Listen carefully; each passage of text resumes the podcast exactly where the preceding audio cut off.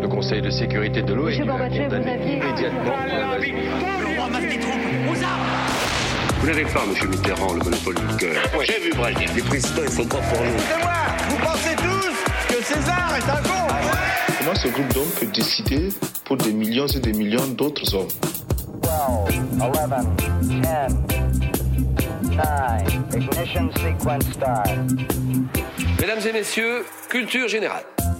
Bonjour, bonjour et bienvenue dans Culture 2000. Bonjour Marlène, bonjour Salut. Yann, bonjour Jean-Baptiste. Salut. Euh, vous allez bien Il a Donne de la tête. Ah, c'est Moment fabuleux. intraductible.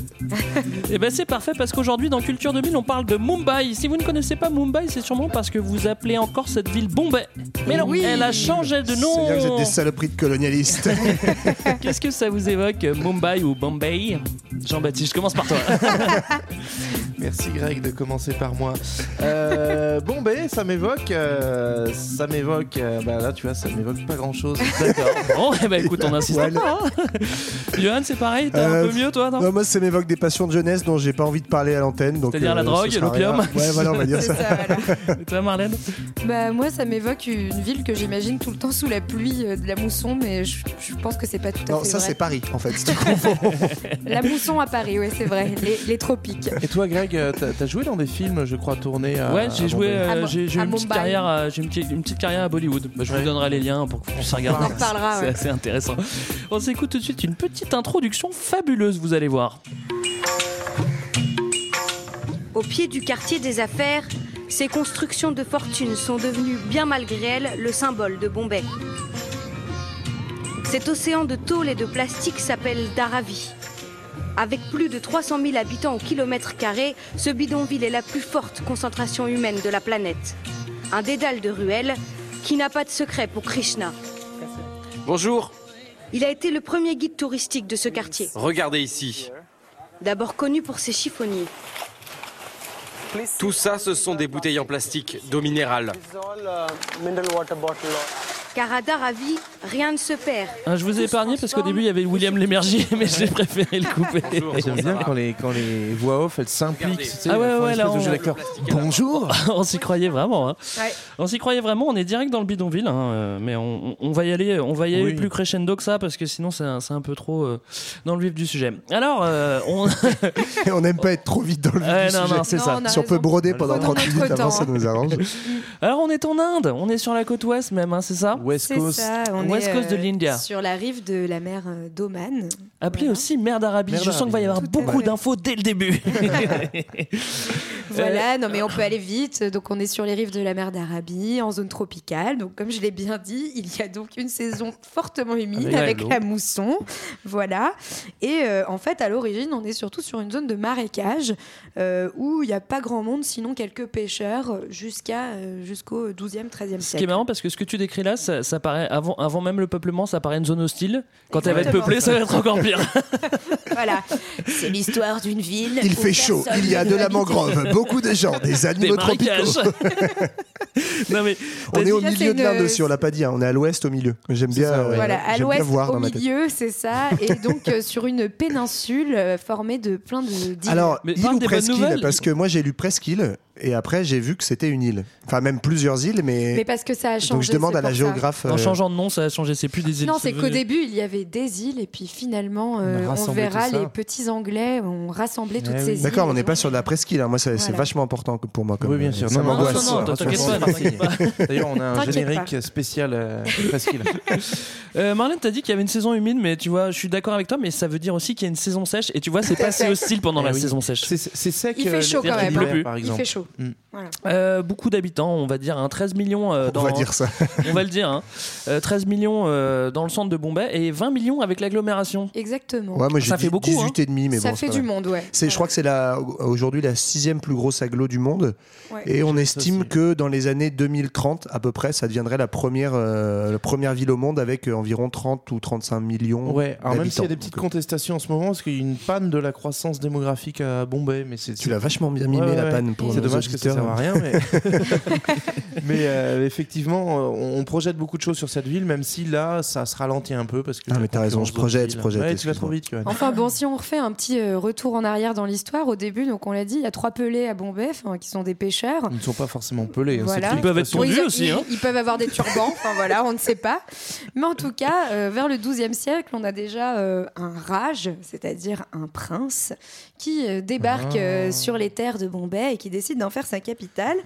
Euh, et puis, euh, Est-ce qu'on coup- est sur la dynastie des Silara? Bam, je balance des Genre, attends, euh, rassure-moi, est-ce qu'on est sur la dynastie des Syrah Ah, ouais, ouais, il me semble qu'on est sur la dynastie des Silara Ouais, hein, qui règne entre le 9e et le 14e siècle. Enfin, on en parlera à un autre moment. Tout mais- à fait. Et donc le, le Raj va régner sur cette province, en faire sa capitale et mettre en place des temples, une armée, etc. Enfin bref, un petit Ouais, gouvernement, quoi, quoi. tranquillou. Euh, Jusqu'à ce qu'il se fasse dégager au XIVe siècle Par les musulmans. les musulmans. voilà, c'est terrible. Ah, C'est toujours le même problème. hein. On en parlait déjà il y a 15 jours. Merci Chibé. Allez non mais c'est un- de fait c'est un trait euh, caractéristique du, du- du sous-continent indien puisque on a une une, une population euh, hindoue euh, majoritaire avec une population musulmane qui est minoritaire mais qui correspond enfin quand même correspond à peu près à gros- 13% de la population. Oui, Et qui est très forte au nord et à l'ouest, et donc euh, qui Bah est oui, arrivée à l'origine- Bombay effectivement au À 14e l'origine, à siècle. la partition, on était- ils espéraient quand même mettre tous les musulmans aux deux extrémités, au Bangladesh et au Pakistan. Ça n'a pas marché. Il en reste Ça déborde. Et en tout cas, il y a une raison aussi pour, la, pour laquelle ces musulmans arrivent euh, justement à Bombay, c'est que bah, ils viennent justement euh, d'Arabie. Ce sont des marchands en l'occurrence euh, pour beaucoup, et donc ils vont arriver sur les côtes occidentales de l'Inde et progressivement euh, prendre ces Mais territoires. si, si vous vous souvenez, on en avait parlé avec Marco Polo, où en gros, le, à cette période-là, on est en pleine extension du, euh, du monde arabe et, euh, On a parlé pendant et de- Al-Andalus et de également. la route de la soie, exactement. Voilà, tout Et donc, ce- du coup, on est sur, on est sur une grosse autoroute, là, en fait, du commerce.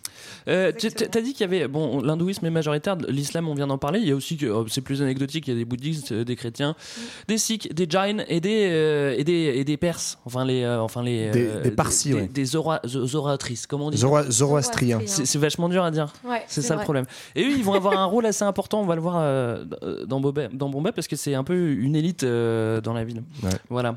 Et puis bah, après, ouais, il y a donc les, les musulmans arrivent et les Portugais arrivent au XVIe siècle, donc en 1534. Et c'est eux, dit-on, qui vont donner le nom. euh, On le de dit. Bombay. de C'est-à-dire veut que dire- ça vient de Bombaya. Attention. la belle baie. Voilà. Oh la belle baie, tu, tu le vois le portugais là, qui arrive sur son Oh la belle baie, franchement. Franchement, on va l'appeler belle celle- cette ville. Tellement qu'elle est belle, Ça la. En tout cas, euh, ça arrête pas de changer. Après ces Portugais, au XVIIe, viennent les Anglais, puisque euh, le- C'est ouais, c'est le Portugal qui donne ça euh, aux Anglais en gros parce qu'on fait un petit mariage à cette époque-là. On, on en avait parlé là encore avec Louis XIV.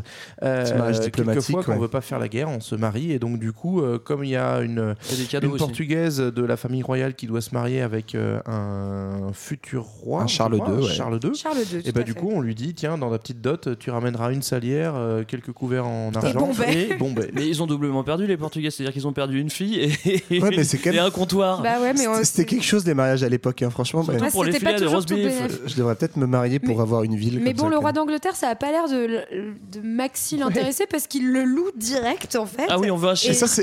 il le loue à la Compagnie des Indes orientales, qui est un peu un État dans l'État euh, à l'époque, une énorme compagnie euh, qui gère le commerce euh, à l'échelle mondiale. Et il le loue pour 10 livres par an, ce qui Franchement, j'ai- pas mal. J'avoue que j'ai pas de taux de conversion euh, de la, 10 du livres, 16e euh, au siècle. bar, tu te mais- bien quand même. Bah, il se fait déjà 120 Mais livres par terrible. an. euh, Bah, franchement, c'est pas mal. Sans, sans être dans le cliché, c'est le bon vieux libéralisme à la britannique, quoi. Tu sais, genre, t'as une, t'as une ville, ce que tu fais, c'est que tu vas la louer à une compagnie privée, tout va bien. Bah ouais. Et, Et- pourquoi ça intéresse cette compagnie? C'est surtout parce que, donc on l'avait dit, hein, c'était une ville de pêcheurs et Bombay est donc un port important et donc une étape importante pour le commerce, euh, notamment sur euh, l'ancienne route des, Et ça, Indes. et ça, commerce direct, de toute façon, c'est un peu li- li- toute l'histoire de cette ville, c'est le commerce, parce que forcément, il est bien placé, euh, comme on l'a dit, sur la mer d'Arami. Et direct, bah, ça, ça, ça commerce du, du coton à fond, et puis de l'opium aussi. Ouais, et puis, Exactement. donc on arrive au 19e siècle où euh, c'est vraiment cette période-là où euh, la ville va exploser en taille, en urbanisation, etc. Pour tout un tas de raisons. D'abord, Pas la a- démographie encore, il y a- c'est encore calmos Ouais. Ouais, ça, ça commence Ça quand même pas mal à arriver en termes de migration. Euh, Il y a euh, une révolte très importante qui marque euh, une rupture qui est en 1857, donc la révolte des Sipay. Les, je sais pas si ça se dit comme ça d'ailleurs. Les Sipai qui se passent à, à New Delhi. En gros, donc les Sipay, c'est des soldats indiens et en fait qui se révoltent contre la compagnie des Indes orientales. Et c'est ce qui fait que la couronne va dire bon, hop, hop, hop, qu'est-ce que c'est que ce bordel Va réprimer cette révolte. Pour, faut savoir que pour le mouvement nationaliste indien, on estime souvent que c'est un, un des premiers mouvements de révolte anticoloniale euh, voilà, en Inde. Et donc euh, l'Angleterre va reprendre la main Voilà, et va reprendre directement la gestion de l'administration. Et à partir de là, elle va commencer à, à penser politiquement le développement de la ville. Donc il va y avoir un développement urbain très très fort. On va construire la première ligne de chemin de fer. Ah oui, qui va- ça c'est va intéressant. justement- En 53 déjà. Qui va justement du centre-ville jusqu'au port. Donc encore Ouais, une fois, ça. la construction et le développement du chemin de fer se fait sont pour le par, développement euh, euh, ouais. du commerce. Et puis il y, a- il y a deux événements en fait euh, géopolitiques euh, et complètement extérieurs à Bombay, mais qui vont avoir une influence très directe, qui sont d'abord la guerre de sécession. En fait, euh, aux États-Unis, c'est euh, le principal euh, producteur de coton, et la guerre de sécession va faire euh, effondrer les exportations de coton aux États-Unis, et Bombay va devenir d'un seul coup le premier exportateur de coton au monde, donc va enrichir beaucoup la ville. Et à la même période, l'autre l'autre fait international qui bouleverse la ville, c'est l'ouverture du canal de Suez Ah oui. en 1869, qui fait que du coup, Bombay va d'un seul coup devenir l'un des premiers ports d'Asie et va euh, voilà. C'est le mouillage idéal, c'est-à-dire que tu sors, euh, tu sors de. Ah, quel marin, c'est le mouillage Mais idéal, moi je te dis, hein, j'y étais en bateau là-bas. hein. Et quand t'arrives sur Bombay, t'as la belle baie qui s'ouvre sur toi. sûr. Le baie. La Belle belle baie. Non, mais en tout cas, ce qui est intéressant aussi, c'est que les, les Anglais vont progressivement euh, vraiment remodeler la ville, hein, puisque C'est notamment là, hein, pour résoudre la question exis- existentielle de Johan, qu'on voit disparaître ces aspects îles pour avoir une vraie presqu'île Ah, qui, qui se dessine. c'est-à-dire qu'ils vont en fait euh, faire ce qu'on appelle des polders. En fait, ils vont combler tous les espaces euh, entre les îles Voilà, il y a une pour euh, sur la mer. n'en faire euh, qu'une seule. Et du coup, ça, ça fait cette espèce de tête de bonhomme quand vous regardez euh, Bombay et sa région. En fait, euh, Bombay, c'est euh, la tête d'un d'un bonhomme qui regarde vers la gauche avec un gros nez crochu. J'ai pas vu ça moi. Et le centre-ville, tu regarderas, le centre-ville de Bombay, c'est le bout du nez crochu. Ah ouais. Ouais, Mm. C'est la pointe sud de, de la ville. Donc ouais, c'est ça. Elle est vraiment, on va y revenir. C'est, elle est organisée euh, dans, dans une logique nord-sud avec un sud qui finit par euh, par euh, Une pointe. euh, par une pointe. Voilà. Merci, ça je ne sais pas pourquoi. technique que j'ai cherché. C'est- Cet épisode appelle l'accent du sud. Bah, c'est le côté portuaire du- de, de l'épisode moi, qui me. Non, mais en tout cas, le développement de ce commerce, on l'a dit, va progressivement enfin, faire aussi que la ville attire de plus en plus. hein, et donc, euh, C'est le début de l'exode rural, c'est ça que tu veux dire? bah, c'est le début de l'exode Oh. rural. Je sais pas si c'est vraiment le début de l'exode rural. En tout cas, ça attire surtout euh, bah, des Anglais aussi, des gens qui viennent faire du commerce. Et progressivement, la ville va, va croître jusqu'à devenir, en, dès le début du XXe siècle, euh, la deuxième ville d'Inde après Calcutta. Ouais, Calcutta qui est la, la capitale et euh, comme tu dis ça devient la deuxième ville et c'est dans les années 80 si je dis pas de bêtises 1980 que euh, ça bascule et que Bombay devient la première métropole indienne. Bravo. Exactement.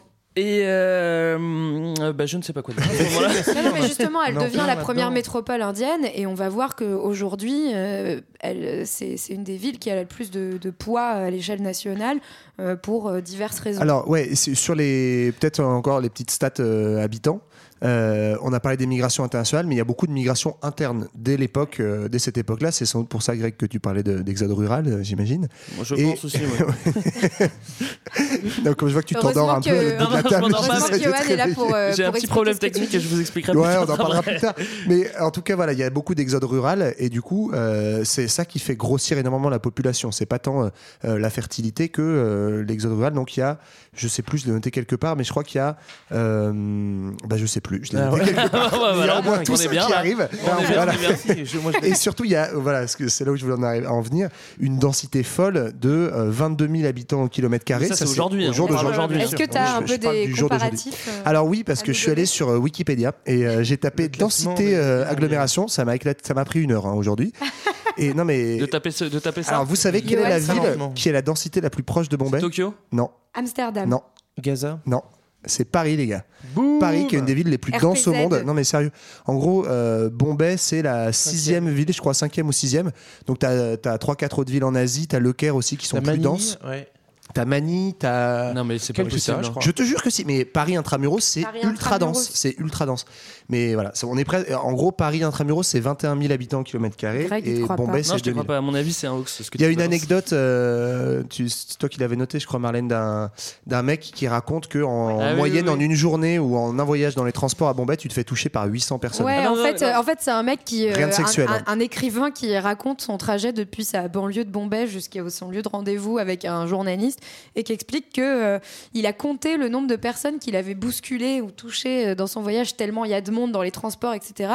Et il explique que donc euh, pour venir juste le trajet aller de sa banlieue jusqu'au Ah, centre de Bombay, il avait touché 812 personnes. Donc, quand, quand il fait le retour, il va, il va faire 1600 Faites-les allers-retours. en faites fait. l'essai Voilà, chez vous. donc Si vous essayez. vivez en Lavez-vous région parisienne, moi je vais essayer. Moi je vais Voilà. compter un jour. Tu toucheras pas 800 personnes à mon avis. Non, mais je pense que t'en touches pas mal.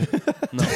Il va se mettre à Moi, je suis bousculer resté chez moi toute la journée hier. Excusez-moi. Après, il faut savoir qu'on parle, parle d'une ville qui est extrêmement étendue. hein. Oui. Euh, on compte à peu près, il me semble, 120 km Ouais, c'est ça. du, Ouais, ouais, nord non, au sud après, de, la ville, enfin de Alors, en fait, l'agglomération. c'est ça, c'est euh, que voilà. on- a la ville, ensuite l'agglomération et ensuite toute la région métropolitaine euh, où effectivement en fait le tissu urbain il, il s'étale très très très loin du du cœur. Donc on est à la fois sur une ville très dense et à la fois sur une ville très étalée.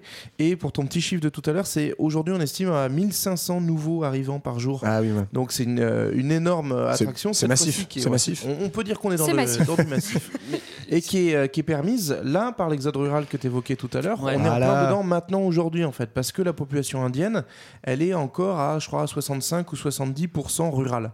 C'est-à-dire que la, la population urbaine en Inde est très très très très faible et donc ça explique que Aujourd'hui, les campagnes connaissent ce mouvement d'exode rural. Euh, Justement, les campagnes ne le massif. connaissent, le connaissent pas tant que ça, et Bombay euh, fait un peu figure d'exception justement à l'échelle nationale où on a peu de mouvements d'exode rural par rapport à d'autres pays, et euh, ça s'explique en particulier à Bombay par le fait que cette métropole concentre énormément de, de richesses. On peut donner euh, quelques petits chiffres. Euh, C'est une métropole qui représente 5% du PIB indien et on estime à peu près un quart de l'activité industrielle euh, à l'éche- à l'échelle nationale. Parce Donc que- On a- c'est oui, énorme. c'est- ce qui est- ce On qui arrive sur l'économie, j'ai l'impression. Quand on- je- J'aime bien Non, faire des titres. autres. J'ai l'impression. quand on met à, à l'échelle plus, plus générale, en fait, l'Inde, est- c'est c'est, c'est quoi? C'est le quatrième producteur de, de agricole mondial, c'est-à-dire qu'il il produit du riz. Ah, je savais pas ça. bah, oui. Ouais, et en du fait, blé du riz. Et en fait, Bombay, bah, la Bombay, évidemment, c'est une ville, elle produit pas grand-chose au niveau agricole. Mais ce qu'il y a, c'est que toute la, toute la région du sud va aller à Bombay et tout Parce ce qui est exporté premier passe par transit Bombay, évidemment. port, de l'Inde. voilà. Voilà. C'est euh, pour euh, premier port et premier aéroport indien avec on est de là au-delà de 50% des flux euh, de l'Inde vers l'extérieur qui passent par Bombay en fait. Donc c'est aussi ça qu'il faut retenir de, de Mumbai, c'est que c'est le c'est le l'intermédiaire entre l'Inde et le reste du monde. C'est par Mumbai que l'Inde s'inscrit dans la mondialisation. C'est un peu la, ouais, c'est la façade. euh, Exactement. Oui, c'est- Alors, C'est beau ce que tu dis. Là où, là où, il, là où, enfin, là où, il- Eh oui, ça il domine. aussi, Là où il domine, domine, Là où il domine. c'est dans le domaine financier. Parce que Ouais, c'est-à-dire là, que il- là, il domine grave. Euh, mais ça date aussi un petit peu de l'époque des Anglais. Bah, C'est-à-dire bien que c'est sûr, à ce Et moment-là où avaient- tout seul, hein, merci. Voilà. que la colonisation, il y a eu des aspects Euh, positifs. Jean-Baptiste c'est. Non, c'est sa tante. Il a des sorties, euh, il est un peu malade. Ouais, on est sur une des dix plus grosses euh, plateformes financières du monde en termes de, en termes de flux d'échanges euh, par jour. bourses. Et ça, et ça, on s'en Un doutait stock pas. quand même. exchange. C'est la huitième place boursière euh, dans le monde. Ouais, bah j'ai dit dans les dix plus grosses, Ouais, c'est ça. hein. je me permets de préciser ton propos. Voilà. Il y, a- il y a aussi, voilà, il y a des, au-delà des, donc des deux bourses, il y a des sièges de beaucoup de banques et de nombreuses multinationales. Donc, qui dit siège de la finance dit aussi, euh, en, en partie, pas uniquement, mais euh, euh, grosse plateforme industrielle. Et il y a notamment euh, Tata, Tata, Industries. euh, Oui. Tata Qui Motors. est, euh, genre Tata, c'est c'est the, Ce the n'est pas mec la qui Tata pèse JB dont on a parlé la dernière fois. Tata, c'est une énorme entreprise. Le- leur façade la plus connue, c'est euh, la voiture. Mm. Euh, donc, production de plein de voitures. Pour donner quand même un- un- une petite idée, en 2008, j'ai noté Tata, ils ont, euh, ils ont racheté euh, deux entreprises. C'est Jeep et, je, merde, je sais plus laquelle. Mais ils ont racheté en gros deux entreprises américaines. Donc, c'est une, grosse. euh, Ils ont racheté Lipton aussi, il me semble. Ils ont racheté le thé. Oui, mais ça, c'est pas de la voiture, ça. Euh, Oui, Non, c'est pas de la voiture, en Enfin, ils font voiture, ils font téléphonie, c'est pareil, euh, Oui, une des cinq ça. ou six plus grosses euh, plateformes internet et aussi. téléphoniques au monde, de l'aviation. Ils font des boissons, comme tu l'as dit, Lipton, machin, etc. Ils font du café. Ça, Enfin, ils étaient bref, un peu c'est- contents de racheter le c'est une espèce d'énorme boîte. Et Tata, le, le PDG, je crois qu'il doit être dans le top 10 des plus gros milliardaires du ils ont monde. aussi racheté Fréquence Moderne, hein. On les salue, on les salue. Il est, c'est marrant parce que Tata, justement, c'est une famille euh, parsi. Et Par-ci, voilà, par-là, je te- un peu T'as circoncise Bah, par-ci, tu nous en dis un petit mot, euh, peut-être, Greg Sur qui sont les Eh ben, partis Il y a eh ben, pas très envie, des je crois. Per- Si, si, je te dis, c'est des Perses, c'est des Perses qui ont fui, euh, qui ont fui les invasions arabes au Ouais. début et qui après se sont réfugiés, euh, réfugiés dans le coin et surtout à Bombay. Je sais pas pourquoi, ça je peux pas te l'expliquer. Ça Et du coup, une c'est une dynastie, c'est une dynastie de, de gens qui ont du pouvoir Bah, et aujourd'hui Bah, ils ont Ça s'est fait autour du diamant, à la base. Et, oui, c'est ça, qui appartiennent aux, castes, faut dire, les plus élevées aussi en Inde, hein, qui, même si elles sont interdites depuis ils sont étrangers l'indépendance. Et ils sont quand même, ils sont quand même d'une grande caste. Ça, Oui. c'est quand même Alors, c'est- ouais, en fait, si je dis pas de Ils conneries, sont c'est- quand même hindous. C'est hein, de là que euh, viennent les termes, des- euh, ce qu'on appelait les chats, comme le chat d'Iran. En fait, le chat, à l'origine, c'est euh, c'est une personne très riche et en même temps un bienfaiteur. C'est-à-dire, en gros, quelqu'un qui gagne beaucoup de pognon et qui en redistribue à la communauté. Euh, voilà. Et donc, les, les chats euh, par-ci qui sont que arrivés à dire que Bombay. Serge Dassault serait un chat, par exemple? Oui, quelque part, oui, c'est un bienfaiteur pour, Pour les sommes. Et, et bref, et, et c'est notamment autour voilà, de la production et du commerce du diamant que euh, ces communautés sont enrichies et sont à l'origine de la prospérité Oui. d'une certaine classe de la population. Exactement. Parce que pour rebondir un peu sur ce que tu dis, euh, quand on parlait justement des activités économiques de la ville de Bombay, euh, la production en fait de, de bijouterie et notamment de diamants fait, fait partie des secteurs les plus importants de cette ville, euh, notamment puisque à Surat, donc qui est une ville assez proche de Bombay, en fait c'est là que se réalise 90% de la taille de diamants Ouais. au monde en fait. Ah hein. ouais. Donc euh, c'est quelque chose qu'on Ouais, sait c'est pas, ça, il- qu'on sait pas vraiment. En fait, les diamants sont euh, pour la plupart extraits euh, en Afrique hein, et euh, 90% de la taille se fait en Inde avant de repasser vers les, euh, vers les négociants euh, en C'est Europe. ça qui est beau avec la mondialisation, c'est que ta Voilà. petite, ta bague, elle a fait des milliers de kilomètres entre la production, euh, la taille et la vente. C'est beau ça. Exactement. Comme ton yaourt Yoplait finalement. Et bon voilà, et à côté de, de ce diamant, on a aussi une autre spécialisation euh, de, de- économique de Bombay, qui est celle du, du textile, hein, et qui, elle, de- vient directement bah, justement de l'époque coloniale. On a dit, Bombay était le premier Ouais, marché de, de coton, coton. Et donc euh, on trouve aujourd'hui encore de, fortes activités. D'ailleurs, le textile qui s'est aussi développé en. Enfin, c'était un peu la, la politique euh, euh, indépendantiste euh, indienne, Oui. en fait, de se dire. euh, avant, ce- ce- le système colonial euh, anglais faisait qu'on produisait le coton et ensuite on l'envoyait vers l'industrie textile britannique et les Britanniques, fort habilement, revendaient les, les, les vêtements ainsi Malin, aux C'est Indiens. la division internationale du travail. Voilà, pour, euh, pour l'in- l'indépendance euh, indienne, on a aussi développé l'industrie textile pour aller avec les- la production de coton. Et. Pardon, et le textile a en fait aussi, encore une fois, euh, complètement contribué à, modeler la ville de Bombay, hein, puisque euh, on trouvait énormément d'usines textiles dans le centre, dans le centre-ville même de Bombay, euh, dans certains quartiers. Et aujourd'hui, on trouve encore ces usines qui sont l'objet de, beaucoup de comment dire d'envie chez les promoteurs immobiliers, qui aujourd'hui les transforment en, en centres commerciaux, mais donc dont on voit encore les vestiges au sein de la ville. Il y a, il y a un commerce qui s'est un petit peu perdu et pourtant qui au début du siècle était a bien a, Florissant. a bien aidé à. à- C'était massif. Ouais, il était vraiment massif. C'était l'opium et euh, ça, ça a enrichi beaucoup de familles justement euh, des parsis, toujours les mêmes. hein, voilà, je peux pas le dire. mais- On le voit dans Tintin hein, d'ailleurs.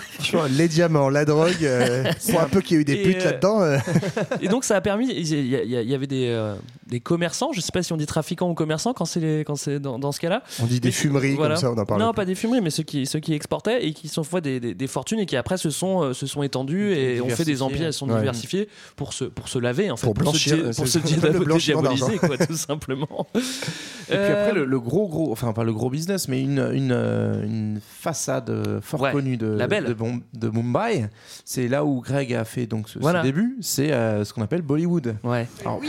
Film City, plus simplement euh, appelé là-bas. Film City. C'est-à-dire en fait 200 le- films la, par an. la production de- du cinéma indien. Alors c'est pas c'est pas un truc puisque le le- le- l'apparition du cinéma est tout de suite euh, valorisée et euh, diffusée en, en Inde avec euh, à partir des années 30 une, une production euh, indienne qui devient très importante avec la- l'apparition du, du parler. C'est-à-dire que jusqu'au parler c'était jusqu'au pendant que c'était le cinéma muet pardon c'était le les productions américaines qui dominaient le marché indien.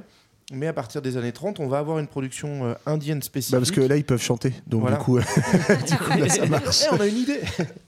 Et, euh, et donc par conséquent, on va, euh, alors ça va passer notamment par l'adaptation des, productions euh, étrangères pour le cinéma indien. Donc on va avoir aussi bien du film d'horreur, du western, du film de police, de- dans tous les genres. Avec une constante, c'est qu'il faut, du- faut que ça dure au moins 4h30, sinon c'est pas intéressant.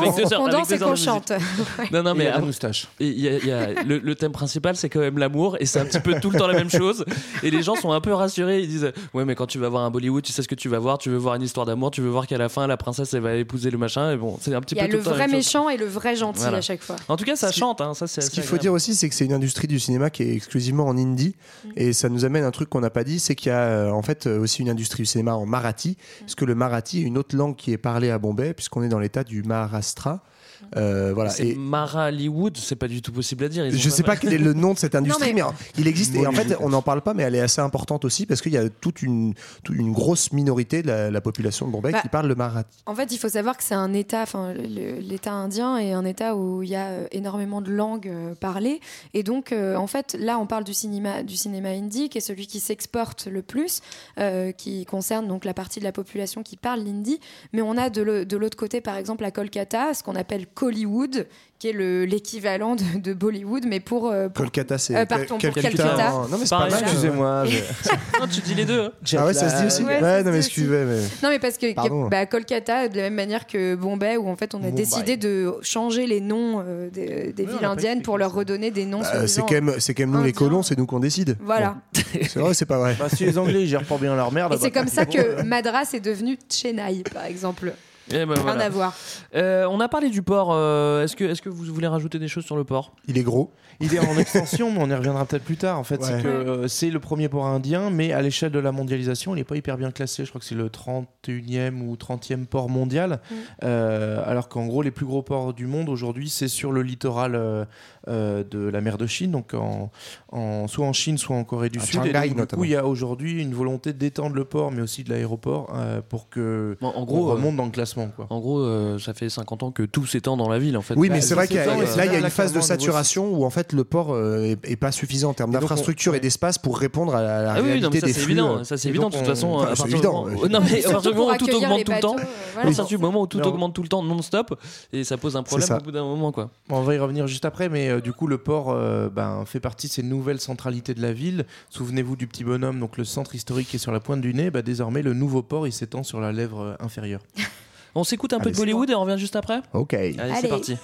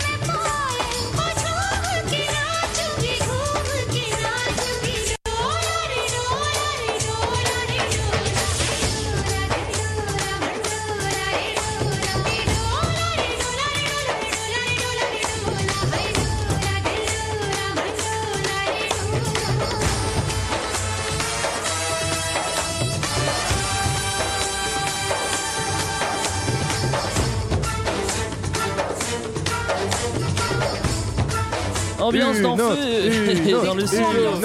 Quelle bonne époque, Greg, que, celle où tu étais acteur bollywoodien. On y est, là, hein. Vous savez, une démo, et t'as des bons souvenirs quand même hein, de ta chorégraphie euh, finale. là. Bah ouais, bah, bah, je te laisserai la Et regarder. tout est dans le pétale de rose à la fin. Arrête, dévoile pas tout comme ça, ça me gêne un petit peu. Alors on est encore à Bombay, évidemment. euh, on a entendu du Bollywood. Alors euh, on a dit que c'était une très grande ville où il y avait beaucoup de monde, où il faisait très chaud, il y avait beaucoup d'argent. dit, oui. Il y a beaucoup d'argent, il y a beaucoup d'argent, mais pas pour tout le monde. Et ça, c'est bien dommage parce non. que Ah c'est bon aussi le plus gros bidonville euh, de je ne sais pas quoi, De mais la un des planète, plus gros. C'est le plus gros du monde. Ouais, ouais, Dharavi, c'est euh, pas loin d'un million d'habitants. Mm. Enfin, les estimations sont en fait Sur- assez floues parce Ouais. que c'est très dur de. Alors quand, on dit bidonville, euh, on, on- faut, pas s'imaginer, faut pas s'imaginer juste Que de la tôle et du carton non de plus, la tôle avec des gens Ils sont qui pas si mal, les mecs. Non, hein, mais qui sont en train de hein. mourir, quoi. C'est-à-dire qu'il y, a- il y a une activité, il y a- une, ville dans la ville, quoi. En fait, peut-être pour définir aussi un bidonville et mettre fin comme ça. Un slum, ils disent un slum. oui, un un slum. slum. Non, mais c'est en fait c'est de l'habitat sauvage, c'est-à-dire que c'est de l'habitat euh, qui s'est fait euh, de manière non déclarée, non légale, et c'est les gens qui ont occupé euh, sauvagement ces terrains-là. Ça veut pas dire qu'il n'y a pas d'habitat en dur, ça veut pas dire que, comme tu dis, c'est- il n'y a pas d'activité, etc. Quoi. Mais en tout cas, pour revenir sur euh, l'idée que oui, il y a des riches et il y a des pauvres, on estime que Bombay, c'est une des villes où il y a le plus de milliardaires euh, au monde. hein, et, euh, 33 en 2015, 33 Voilà. milliardaires. Et de l'autre côté, en fait, euh, la Putain, moitié de la population de la ville, donc on rappelle qu'il est quand même de 13 millions d'habitants hein, pour ce qui est du centre de Bombay, vit dans des bidonvilles. Donc euh, voilà, Ouais. d'un côté, euh, se côtoient vraiment. hein. tro- c'est- 33 milliardaires et de l'autre côté, la moitié Bah de la ouais, ville de l'autre côté, 7 à bidonville. 8 millions de personnes dans des Voilà. Bidonvilles. j'ai ouais. même neuf. Et donc, euh, En même temps, il y a beaucoup de monde, donc il y a forcément beaucoup de milliardaires. hein, Non, on peut ça. pas, on peut pas contenter tout le monde. hein. Ah, mais t'imagines, par contre, si tu veux faire une prise d'otage, tu prends ces 33 mecs en otage, t'es tranquille pour un moment. Et, et Bah, par faut les trouver, cette- quoi. cette moitié de la population qui réside euh, sur, euh, dans, dans des bidonvilles. bidonvilles, on estime que ces bidonvilles, ils font seulement 8% de la surface de, de la ville. Oh, Donc en fait, pas bah, Bah, là, en termes de densité, en termes on est de encore. densité, euh, c'est énorme. hein. T'as Enfin, 40% de la population dans moins de 10% du territoire, donc c'est effectivement là où tu vas avoir les records de densité. euh, Enfin, on, on a dans- en moyenne des, des familles qui logent dans des, dans des, dans des pièces uniques, en fait. Donc on, Mm. est, euh, on est à, je sais pas, à moins de 10, 10 mètres carrés par famille. euh, donc effectivement, tu es sur euh, vraiment de l'hyperconcentration de population. c'est- cette Un million, densité. un million d'habitants dans, le, dans Dharavi, hein, c'est ça? Ouais, Ouais, c'est 2 exactement. km, je crois, d'arrivée. et, et on, on estime qu'il y a 100 000 habitants au kilomètre carré dans Dharavi. Ouais. Voilà, Voilà. donc, euh, étant euh, vraiment au plein cœur de la ville, au plein centre, ce qui pose des questions effectivement, euh, comme disait un peu Marlène tout à l'heure, parce que euh, on a des surfaces euh, de la ville qui euh, veulent être récupérées. Il y a une vraie tension euh, autour de l'immobilier et du foncier, et donc du coup on essaye au maximum d'éjecter ces bidonvilles et de les mettre en périphérie. C'est pas, euh, on Sauf, voit ça partout, fait, c'est vois, pas le, propre à le mais- milliardaire, même s'il a beaucoup d'argent, on ne sait pas s'il pourrait racheter le bidonville parce que les, les- même, même les terrains de Dharavi on, euh, valent plus cher que. Ben, un en simple fait, bidonville, la- tu vois, la c'est un peu le bidonville de luxe, quoi. La densité, elle est liée à ça aussi, c'est qu'en fait, c'est une ville qui est tellement peuplée et tellement dense que l'immobilier est extrêmement cher. Euh, et du coup, ça crée aussi euh, toute une organisation géographique qui est particulière. C'est-à-dire qu'aujourd'hui, le centre et les bidonvilles du centre étant sursaturés, les gens sont obligés de vivre de plus en plus, en de plus, en plus loin pardon, euh, du centre. Et donc, ça crée un éloignement entre le lieu de travail et le lieu de vie, et donc un rallongement des transports, et donc une sursaturation du réseau routier, etc. En fait, ça ne fait qu'accroître le problème. Alors paradoxalement, on, gagne, tu vois, on a parlé de, Dharavi où enfin, c'est la, la- la grande pauvreté. Euh, en revanche, à Bombay, on gagne plus que dans les autres villes euh, de- d'Inde et que partout euh, dans l'Inde. C'est-à-dire que le niveau de vie euh, à Bombay, il est plus. il Oui, est après c'est toujours pareil. Est-ce que tu parles du niveau de vie moyen ou médian? C'est-à-dire qu'en fait, forcément, en endroit tu as beaucoup de milliardaires, si tu fais la moyenne, les gens ont l'air plus riches. Ça veut pas dire que dans la réalité, la majorité des gens vivent bien. Non, mais je crois que c'est une ville qui est plus chère, même. Enfin, la- le, le Oui, coût de la vie est plus cher que-. Oui, c'est ça aussi. C'est pas forcément à cause Mais d'ailleurs, sur, le, sur Dharavi, on, enfin, au-delà d'être un bidonville, etc., enfin, c'est aussi en fait un lieu important de l'économie de, de Mumbai, puisque, bah, alors pareil, c'est très difficile à estimer, mais à l'origine, Dharavi, c'est le quartier des artisans du cuir. Aujourd'hui, il y a une grande diversification de, euh, de, bah, de- d'activités euh, et de productions qui ont lieu à l'intérieur même du bidonville. Donc, c'est vraiment un lieu qui est très, très actif et qui fait, participe à- au moteur économique de la ville. On estime le, le chiffre d'affaires annuel de, tout ce qui est produit à Dharavi, c'est 600 millions de dollars par an. Ouais. Donc c'est c'est pas non plus que du, euh, ça, ouais. du chiffonnier quoi. C'est Mais concrètement des Non, types qui produisent de la richesse, en- mais dans un un secteur informel. Et en plus, c'est surtout euh, même euh, toute la production qui est faite à Dharavi est vraiment intégrée à l'international, enfin dans les circuits mondialisés, hein. enfin sont Ben, euh. c'est là où exemple, c'est- ton pull, là, Greg. Non, mais c'est ça qui est, incroyable d'une l'a certaine manière parce que on a l'impression de parler euh, d'une marge, euh, enfin d'une marge sociale euh, dans la ville de Bombay, alors qu'en fait elle est au cœur de l'économie Bah, mondiale. oui, mais c'est là où on voit euh, tout le côté ultra crado du capitalisme libéral mondial. C'est qu'en fait, Allez. dès que- non, mais dès que tu vas aux sous-traitants et aux fournisseurs, c'est qui? Bah voilà, c'est des gars qui vivent dans des bidonvilles, etc. Et que euh, c'est pas que des grandes usines très propres avec des ouvriers euh, qui travaillent dans des conditions décentes. Quoi. Alors, euh, on, Après, fera, on fera pas la, la comparaison avec le bidonville de Calcutta, mais ça se trouve, on vit mieux dans le bidonville de Dharavi qu'à Bon, celui après, il y a, hein. d'autres bidonvilles. Moi, j'avais trouvé le, le quartier le plus défavorisé, donc qui est aussi un bidonville à, à Mumbai. C'est s'appelle Lalubai. Et là-bas, l'espérance de vie est de 39 ans. Ah. La mortalité infantile de 26 pour 1000. Donc, Mais, ouais, c'est pas mal en termes de stats. 39 ans, le... Ouais. Qu'est-ce qu'on a de- on, on a parlé. euh, T'as as dit que c'était des tanneurs, oui, c'est ça, euh, dans le centre. euh, Il y qu'est-ce a des des potiers aussi. Des potiers, il y a pas mal de recyclage, c'est-à-dire Ah oui. qu'il y a des mecs qui vont, qui vont euh, récupérer les canettes et pour Les en faire de la poudre, euh, pour en faire de la poudre et d'aluminium ou, Et puis, ou t'as- les bouteilles T'as d'emplacement. du tout ça. recyclage électronique aussi qui, euh, qui, qui est très fort aujourd'hui, puisque On le. trouve tout ce qu'on veut c'est ça que tu veux dire Non, mais déjà, l'Inde, en fait, euh, par rapport à- au monde, à l'économie mondiale, joue un rôle majeur dans le recyclage des déchets électroniques. Et dans l'Inde, Mumbai, c'est déjà un quart des déchets électroniques du pays qui sont gérés là-bas. Et notamment, principalement, bah, dans, les, dans les bidonvilles. Donc, c'est-à-dire avec des, euh, des conditions de travail hyper, euh, bah, hyper dangereux. On en reparlera au- aussi avec les questions de pollution. Mais en fait, tous les composantes électroniques euh, sont faits à partir de métaux lourds, à partir de, de composantes chimiques qui sont assez nocives. Mais toujours est-il que ça se fait euh, à Dans 95%. une grande partie.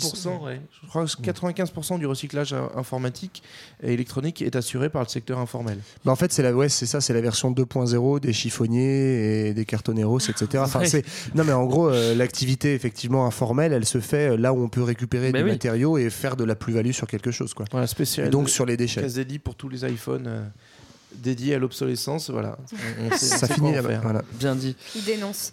Euh, Parce qu'est-ce qu'il y a un qu'on- Fairphone, JB, c'est pour ça. comme on l'a dit, c'est ville dans la ville, donc il y a, il y a aussi, euh, il y a aussi une activité sociale, il y a les, euh, il y a les, il y a les cultes, euh, les cultes qui sont représentés dans, dans le bidonville aussi, c'est-à-dire que tu as, des temples, enfin bon, là c'est la, la même vie. euh, Non, mais à c'est intéressant, ouais, c'est- vraiment une autre échelle où on a euh, toutes les castes qui vont être séparées, euh, les différentes religions, Avec euh, une les su- mé- par métier, etc. Enfin voilà, Avec- on a vraiment des quartiers au sein du bidonville. quoi. Oui, tu as des quartiers riches dans le bidonville. Ouais, après, avec quand même Vraiment, une surreprésentation des catégories les plus pauvres, et donc euh, l'ancienne case des intouchables, c'est à peu près 50% du bidonville de Dharavi, je crois, un peu plus de 50%. Oui, parce que ce qui est marrant, euh, enfin, en Inde, c'est que les castes sont censés euh, être abolis, mais que bon, c'est encore, euh, c'est Ouais. encore bien, bien présent. Dans, et- dans les faits, ça, structure euh, beaucoup la, la société, oui. Voilà, d'ailleurs, ce Monsieur Tata, il, il est d'une bonne caste, hein, sinon, il est dans la caste de Ouais. commerce, hein, attention. Pas non plus un La, brahman. la case des tatas, quoi. Et, euh, et du coup, juste pour marquer les inégalités extrêmes, à l'inverse des bidonvilles, tu as ces quartiers résidentiels hyper, euh, hyper top niveau, et notamment, tu as un des emblèmes de, euh, de l'habitat pour riches, c'est la tour Ant- Antilia, pardon, qui a été construite, je sais plus comment s'appelle le type, mais c'est un grand milliardaire de, de l'industrie indienne. Monsieur Il Tata Non, c'est pas, connais qu'un. Il s'est fait construire pour lui une tour de 27 étages, donc on la voit un petit peu de loin quand même, qui est la résidence privée la plus chère du monde. Il y a notamment dedans, je crois, trois, trois héliports. Enfin, il y a des- hum, tout ça, c'était construit pour une famille de, euh, je crois qu'ils sont cinq en fait, de deux parents, trois enfants. Bah voilà, là, en termes de Avec- densité, on Ah est bah bien. voilà. On est bien, là. Bah voilà.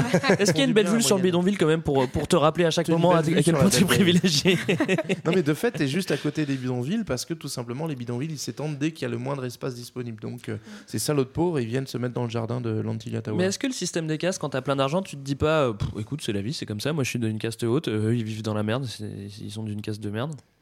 C'est une question que je te pose, hein, JB. C'est J'aimerais que tu, réfléchis On là-dessus, on tu me réponds la prochaine fois. on Ouais, écoute, je suis un peu middle en termes de casse, donc j'ai envie de croire à mon, à mon attention à ta castale. possible. Ouais, c'est bon, et en tout cas, euh, tout ça évidemment crée des, des très fortes tensions sociales et tensions sociales qui sont renforcées également par les tensions religieuses, Ouais. puisque on l'a dit, qui dit immigration, qui dit diversité culturelle, elle dit aussi donc euh, diversité religieuse. Mhm. Et euh, JB Et disait les hein, chiffres tout à l'heure à peu près. Donc il y a so- en- à Bombay, il y a à peu près 67% d'hindous et 19% de musulmans, qui sont les, deux grandes, euh, les deux religions les plus représentées. Euh, et il y, y a eu, notamment dans les années 90, des très fortes tensions entre ces deux communautés. Euh, exactement, qui ont été notamment alimentés par la poussée des, des partis nationalistes, hein, qui depuis les années, les années 90 ont une place de plus en plus importante. Il faut savoir, donc ces partis, il y a parmi eux le, ce qu'on appelle Le Front National, euh, pardon. ce qu'on appelle le Shiv Sena, donc lui qui est un parti vraiment radical hindou, et un autre qui s'appelle le BJP, qui est actuellement le parti au pouvoir hein, euh, en Inde, donc qui est mené par euh, celui qu'on appelle Narendra Modi, qui vient justement de l'État du Maharashtra, quand on est l'ancien gouverneur, et qui a euh, en fait mis en place euh, déjà dès les années 90 une politique de en fait un peu de pas de préférence nationale du coup mais de préférence pour les hindous en fait euh, qui visait à, à privilégier cette, euh, cette religion là Bah, il s'appuie ouais, sur des es- de fortes tensions Il s'appuie sur des espèces d'associations hindoues, euh, j'ai- j'avais noté le nom d'une, je sais plus, euh, qui sont en fait des gens effectivement ultra, euh, ultra intégristes, en tout cas pour euh, défendre la pureté de euh, la religion hindoue, etc. euh, qui répandent aussi euh, tout un tas de hoax pour le coup. Définis-nous le. Alors le hoax c'est une sorte de rumeur en fait. Ah, tu hein, parles d'une fake part, news. Canular euh, Mais essentiellement 2.0. Euh, non voilà sur euh, sur le- les, les musulmans, enfin voilà des, toutes des espèces de fantasmes euh, complètement fous sur les musulmans. Et donc ça a mené notamment donc en 1992 à des très fortes émeutes entre ces deux communautés et euh, même des attentats en 93 donc euh, par les minorités euh, euh, musulmanes. Euh, donc il y a notamment euh, en mars 93, ils ont réussi à faire péter 13 bombes en 2h30. Pas mal. C'est pas mal quand même en termes de synchro. là-bas, quand même, hein. Mais en fait, euh, à Euh, l'origine, c'est- enfin, tout ça, c'est des représailles face aux, aux émeutes euh, a Ouais. eu. Et tout ça, en fait, c'est 92. c'est aussi du coup l'héritage d'une ligne de rupture euh, en fait, qui date de l'indépendance indienne. En fait, à l'origine, quand euh, l'empire des Indes britanniques devient indépendant, ça représente euh, aujourd'hui pour nous trois pays. C'est tu l'évoquais au début, Bangladesh, Pakistan et, et Inde. Et c'est notamment un des grands échecs de Gandhi de pas réussir à avoir une population euh, indienne unifiée autour d'un même sentiment national parce qu'il il va À avoir cause de la cette religion, euh, hindou-musulman qui persiste encore jusqu'à aujourd'hui. Bah, Ce qui prouve bien que la nation est avant tout euh, un phénomène euh, occidental. En, en plus, quand tu fais péter une bombe à, à Bombay, euh, t'es sûr de, de tuer quelqu'un. C'est pas comme si, avec la densité, t'es sûr. Bien cette blague, on la retient, Greg. Non, Non, mais en tout que- cas, ce qui est intéressant, c'est que justement, on l'a dit, hein, cette opposition et ces, ces tensions entre les deux religions, elles ont eu un effet à une échelle nationale, donc euh, puisque avec un, un fort mouvement de, de avec des déplacements de population importants euh, à l'indépendance, et en fait, ces émeutes, par exemple, en 92, vont elles aussi avoir des conséquences à l'échelle de la métropole de Bombay, puisque certains quartiers qui étaient mixtes, en fait, vont euh, disparaître. On va avoir des déplacements de population à l'intérieur même de la ville de Bombay, où on va avoir du coup des regroupements par communauté euh, religieuse, ce qui est nouveau, et même d'ailleurs un départ d'un peu plus de 200 000 musulmans à ce moment-là. C'est dans les années 90 aussi que justement on, on change le nom de la ville ville oui, Ouais, tout à fait, 95. c'est ça. Oui, on n'a pas expliqué pourquoi d'ailleurs, mais, 96. mais c'est lié aux nationalistes en fait, Ouais, parce que c'est effectivement, euh, bah, c'est pensé comme un truc anticolonial, le- de dire que Bombay était le nom colonial. de la ville et un héritage colonial, et donc il fallait changer le. Oui, Et d'ailleurs, le, le nationalisme hindou s'appuie en partie, alors ça ne veut pas dire qu'être colonialiste c'est trop cool, mais s'appuie sur ce, cet anticolonialisme pour euh, euh, essayer d'étendre ses positions. mais à tel point d'ailleurs qu'ils vont en fait euh, un peu, parce qu'apparemment il n'y a pas de certitude à ce sujet-là, mais reconstruire le, ce, ce nom de Mumbai en disant que ça vient justement d'un nom qui est euh, de Ouais. la déesse Mamba, Ouais. qui serait une déesse hindoue, et en disant qu'en fait le nom de la ville il est bien Marathi, hindou, et que. euh, Oui, du coup, il y a. C'est ça, il y a débat du coup sur l'origine portugaise ou non de. Voilà, et donc en disant, bah, c'est- le, Ça nom se de la ville, ressemble, hein. c'est- le nom de la ville, c'est Mumbai, parce que c'est une ville Mumbai, hindoue Mumbai. et pas une ville euh, musulmane. Quoi. Bonnet blanc, blanc bonnet. Bon, puis il y a aussi du coup le, le poids du, du nationalisme religieux. Ça, ça joue aussi un rôle tout simplement dans l'organisation sociale et dans Tout la simplement. place qui est, qui est, qui est faite aux, aux femmes, euh, notamment. On le voit particulièrement à, Mumbai, mais on le voit finalement à travers toute l'Inde, où euh, la femme va être euh, en général reléguée à un rôle euh, bah, vraiment de, second plan. dans, l'organisation socio-économique. no- et notamment, ça se voit sur les- l'espace public, où effectivement l'espace public est énormément investi, enfin essentiellement par la jante masculine, qui est surreprésentée dans l'espace public, alors que les femmes sont reléguées évidemment plutôt dans l'espace privé, au foyer, et voilà, avec une, du coup une forme de- d'esprit contestataire quand euh, on a euh, des euh, nanas, souvent jeunes, un peu plus éduquées, etc., qui vont aller se Qui balader. font la pute, excuse-moi de le dire, qui font la pute Des nanas et non pas des nénettes. hein. Tu- non, mais tu le dis justement, mais euh, c'est vrai que c'est pas, c'est pas. Tu le dis justement. Enfin, Qu'est-ce qu'il a dit. Mais justement non, mais c'est c'est à l'échelle de l'Inde, c'est-à-dire que euh, Ah oui. tu vois, c'est- encore pire, c'est encore pire dans, dans, dans toute l'Inde, tu vois. Que, enfin, je veux dire, vaut mieux, à mon avis, vaut mieux être une femme à Bombay qu'une femme euh, n'importe où ailleurs euh, dans, dans dans un village indien, quoi, tu vois. Enfin, j'en sais rien. Bon, enfin, vaut, mieux être un homme quand même. Excusez-moi. Vaut mieux être un homme. Vaut mieux être un homme hindou d'une bonne caste. Je crois que c'est Bon, ça. alors le voilà, bah, c'est sûr que de toute façon, t'es une femme, euh, bah voilà, t'es de la caste, euh, on s'en fout de toi. Ça, c'est encore vrai, euh, c'est encore vrai en Inde, je suis désolé de le dire. Je balance, c'est comme ça. Ils s'en foutent des femmes, voilà. C'est chaud. Euh, bon, alors on va, on va avancer un petit peu sur le futur de la ville. Bah, Futur donc de en la fait, ville. euh, on, on a pu On voir sur que Futur c'est- 2000 ou pas Futur Autron. Non, mais voilà, mais c'est une ville qui est complètement euh, enfin, bah, prise dans toutes ces inégalités, dans toutes ces tensions. Et ces tensions sont augmentées euh, ces derniers temps par un mouvement euh, qui est assez euh, classique et qu'on voit dans plein de villes dans le monde. Le communisme euh, celui- Le communisme, c'est ça. non, plutôt l'inverse, qui est en fait le libéralisme et la libéralisation économique, notamment euh, foncière, euh, au niveau des villes, qui va avoir des, des conséquences euh, assez importantes, euh, notamment en termes de privatisation, et où on va observer progressivement une privatisation de la plupart des services publics et euh, qui, qui va encore aggraver ces inégalités. Mais parce que ce qu'on a, ce qu'on n'a pas dit aussi, c'est que en fait, dans les années 90, il y a, il y a eu un gros virage libéral euh, en, en Oui, Inde. Alors que l'Inde avait une tradition Voilà. socialiste en fait. Et donc ça, ça a permis de, de- enfin il y a eu euh, grosse privatisation, il y a eu investisseurs étrangers qui sont Création de zones franches. Boosté euh, aussi, ouais. enfin ça a boosté les villes, mais enfin pas que les villes, enfin ça a boosté Mumbai, mais pas que Mumbai, ça a boosté beaucoup, sûr. beaucoup, Du beaucoup. coup, dans, dans le- pour rejoindre ce que disait euh, Marlène, dans le domaine par exemple du logement, sur, euh, on, on a à partir des années 90, comme tu disais, le, le développement de partenariats public-privé. En gros, le, le public, la municipalité ou les, les autorités locales n'ont pas forcément les moyens de développer un parc de logement pour permettre de reloger les habitants des bidonvilles, des slums.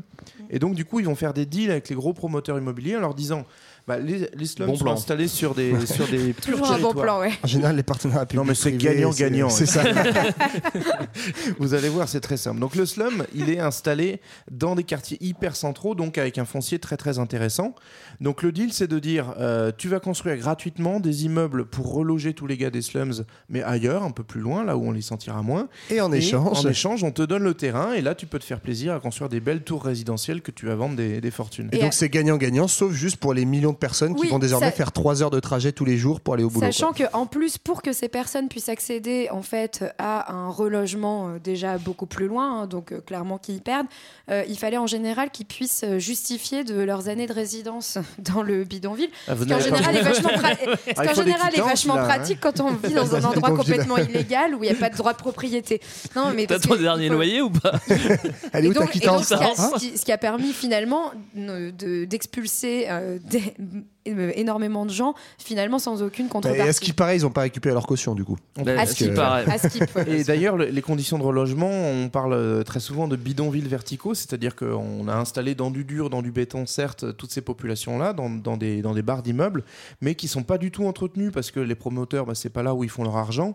Par ailleurs, les surfaces qu'on propose, c'est en moyenne 20, 20 mètres carrés pour une famille. Et puis, euh, bah, en gros, toutes les infrastructures type ascenseur ou arrivée d'eau, assez vite euh, tombent en panne et sont pas du tout entretenues. Rien à voir avec certains ghettos français, hein, aucun, aucun lien. Euh, Mais du coup, oui, ça, ça ouais. mène aussi sur euh, cette privatisation. Elle a encore un effet néfaste sur les transports. Euh, on l'a abordé que de manière, euh, enfin que de biais depuis tout à l'heure, mais c'est la ville face. avec le plus gros euh, gros trafic euh, urbain, donc euh, routier, de bus, euh, etc., et de, de rickshaws. Donc, qui sont ces petits euh, triporteurs, euh, voilà, une sorte, de, Tuk-tuk. une sorte de tuk-tuk. Non, mais c'est ça. Ouais. Euh, et donc il y a déjà ce problème de transport qui est un vrai problème en fait de service public euh, à Bombay et qui est encore plus renforcé par cette libéralisation parce que qui dit on relègue les pauvres de plus en plus loin dit que il y a de plus en plus de gens qui ont besoin de ces transports. On compte 12 millions de trajets quotidiens euh, du coup à travers la ville parce que ces gens-là sont loin et doivent aller à leur travail. Ouais, c'est ça. Moi, j'ai- noté une, un- une autre petite stat de ce genre-là. Il y a euh, le, le chemin de fer suburbain, donc c'est trois lignes nord-sud, en gros, trois, trois genres de RER euh, euh, qui traversent Bombay du nord au sud. Et juste ces trois lignes, elles sont à elles seules, elles ont 6,6 millions de passagers par Ouais. jour. Donc c'est genre c'est comme si tous les Parisiens, euh, plus que tous les Parisiens, chaque jour prenaient ces trois lignes. Mais, Quoi. mais pour des lignes qui sont pas faites pour ça, puisque c'est des, des lignes qui ont été, euh, enfin, qui correspondent pas à- aux capacités euh, nécessaires. Et aujourd'hui, on compte en moyenne 16 voyageurs au mètre carré dans ces trains. Donc, Ça fait gros- beaucoup pour un mètre carré. Ouais, ça fait beaucoup. Ça me rappelle Essayez à la trains. maison un mètre carré, mais en gros, globalement, il y a des types sur le toit, il y a des types qui sont euh, suspendus, euh, qui se tiennent en fait au bar et qui sont plutôt en dehors du wagon que dedans. Non, mais c'est tellement typique ça, Jean-Baptiste. ça, c'est tellement typique que chaque jour, on compte environ 13 accidents mortels. C'est aussi, c'est typique. C'est Bon, ça le pays souci- du Sud, Jean-Bert. L'autre souci de ces infrastructures de transport qui sont pas conçues pour, la- pour cette ville-là et qui sont pas forcément mises à jour, c'est que nord au sud, c'est c'est la logique même du site de la ville, mais quand tu veux faire des déplacements est-ouest, euh, bah, en fait, pour atteindre les deux bouts de la côte, euh, donc ça fait un petit triangle si vous voulez le, le nez du bonhomme, bah, en fait, il y a 12 km, il faut compter deux heures en bus. Ouais. Donc euh, globalement, bah, c'est c'est un petit peu Oui, j'ai vu euh, aux heures de pointe, on estime que la moyenne c'est 5 km/h la vitesse de transport à Bombay. Ouais, c'est pas mal. C'est cool. hein. Mais euh, il y a aussi euh, il y a des grands ponts à Bombay qui, qui rejoignent euh, deux points.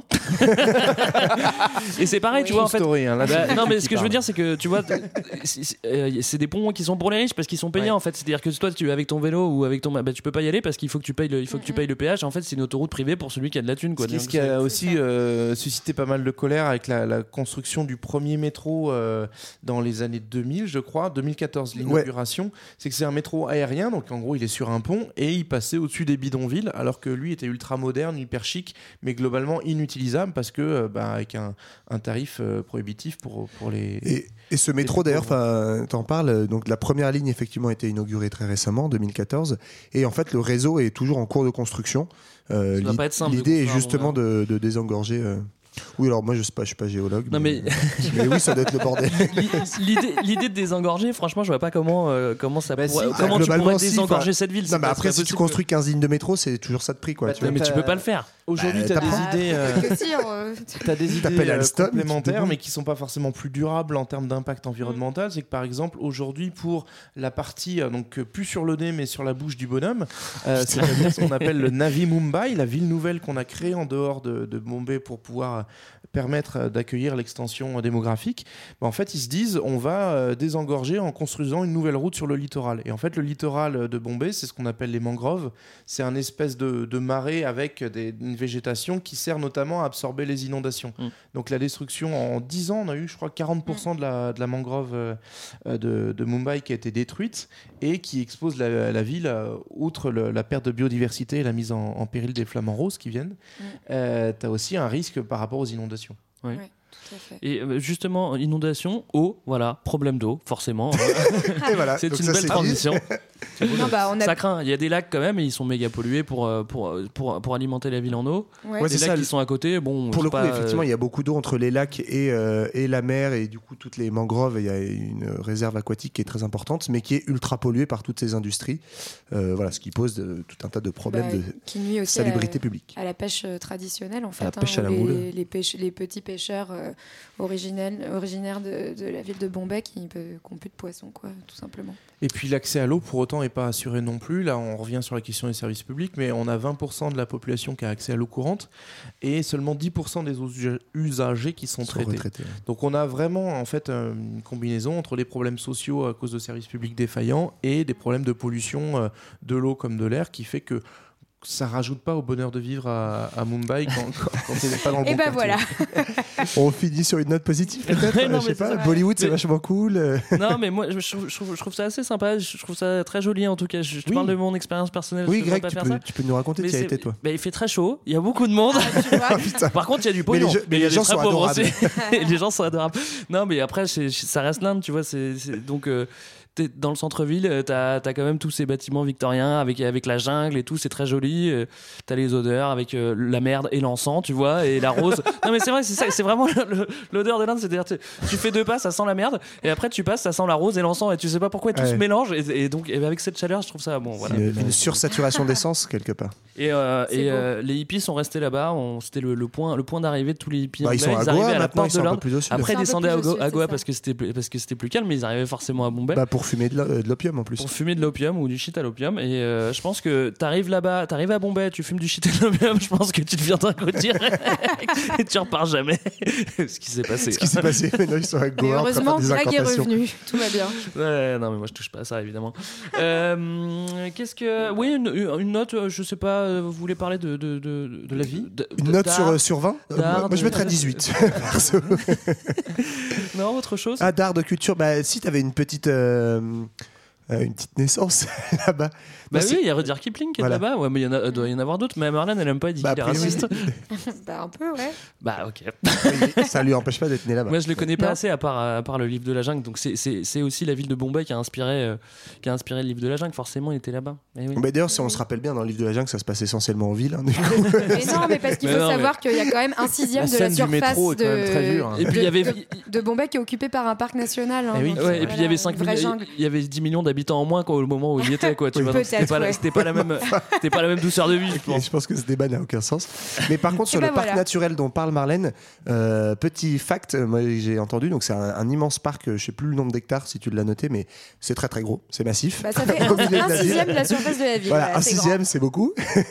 et, euh, et en fait, il y a plein de, il y a plein d'animaux sauvages dedans, et notamment il y a des euh, léopards. Oui. Léopard. Et il y a des mecs qui se font. Et tous les ans, en fait, t'as des morts parce que les mecs se font bouffer par des léopards, quoi. Donc Tu attention. sais, c'est genre, si tu fais ton petit footing à Manhattan, pique-nique, parce euh, que la mode, c'est aussi de comparer Bombay à Manhattan, enfin à New York. de Ouais, mais les gens vont pas faire du footing dans le parc Sanjay. Bah non, mais tu te dis, bon, si c'est censé être le New York, euh, tu vois, des années 60, globalement, dans 20 ans, les mecs vont faire du footing avec des Walkman, ils risquent de se faire bouffer par des léopards. En fait, Moi, ça m'inquiète, je le dis, ça En m'inquiète. fait, ceux qui se font bouffer, c'est plutôt les pauvres qui en fait euh, sont relégués aux périphéries de la ville. Du coup, commencent à s'installer sur les bords les euh, pauvres du ont le droit de parc. faire du footing, Marlène, je te trouve Bah, hyper les- ils s'installent au bord du parc, ils laissent un peu leurs déchets avec les bidonvilles, ça attire les léopards et paf, les pauvres se font bouffer. et voilà. Ceci dit, si tu, Il faut, couper là. si tu fais, si tu Bah fais un non, footing avec la pollution qu'il y a à Bombay, je pense que. tu vas mourir assez vite. Ouais. Bon, globalement, ce qu'on peut Bref, dire de, Mumbai sympa. en, en conclusion, là, du fait que c'est sympa, c'est vraiment euh, une ville euh, qui est un peu symptomatique de, des villes émergentes. On aurait un peu des, avec des différences forcément, mais on pourrait parler des villes chinoises euh, Ouais. ou des villes brésiliennes avec des vraiment des faits comparables. C'est-à-dire une ville qui concentre de la richesse et de la production, qui s'insère dans la mondialisation, mais qui euh, voit des inégalités énormes s'accroître et avec un vrai problème de gestion durable d'une ville qui est à l'origine en fait pas, pas calculée pour a- accueillir autant de monde. Bah alors ça, je trouve que c'est une super conclusion. Ouais, je pense Bravo. qu'on peut s'arrêter là. Voilà. Eh ben, écoutez, je vous propose d'écouter George Harrison avec euh, Ravi Shankar pour finir. Super. Et nous, on se retrouve euh, Dans dans, deux deux semaines. semaines. et on parlera De l'Inca de l'Inca, le grand Inca. Et oui, au Allez, revoir. Bye bye. À dans deux semaines.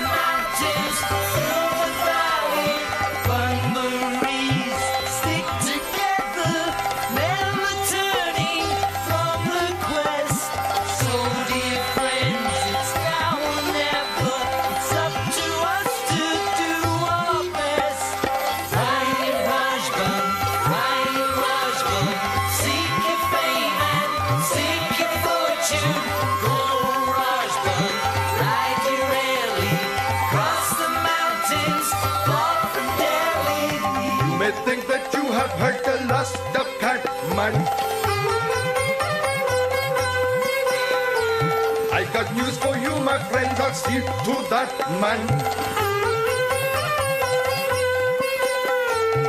I'll be watching you and every bend you take part.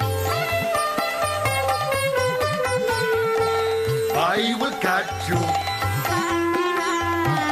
Gonna snatch you.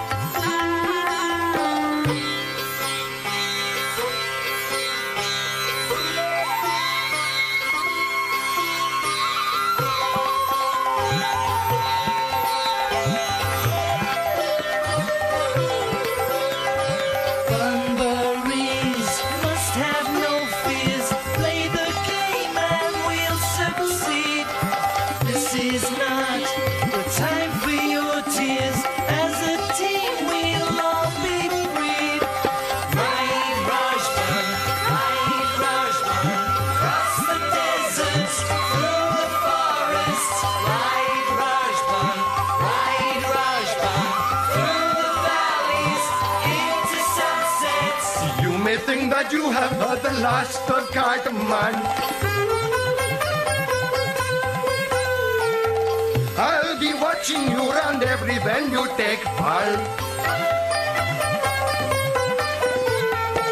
I will catch you, gonna snatch you.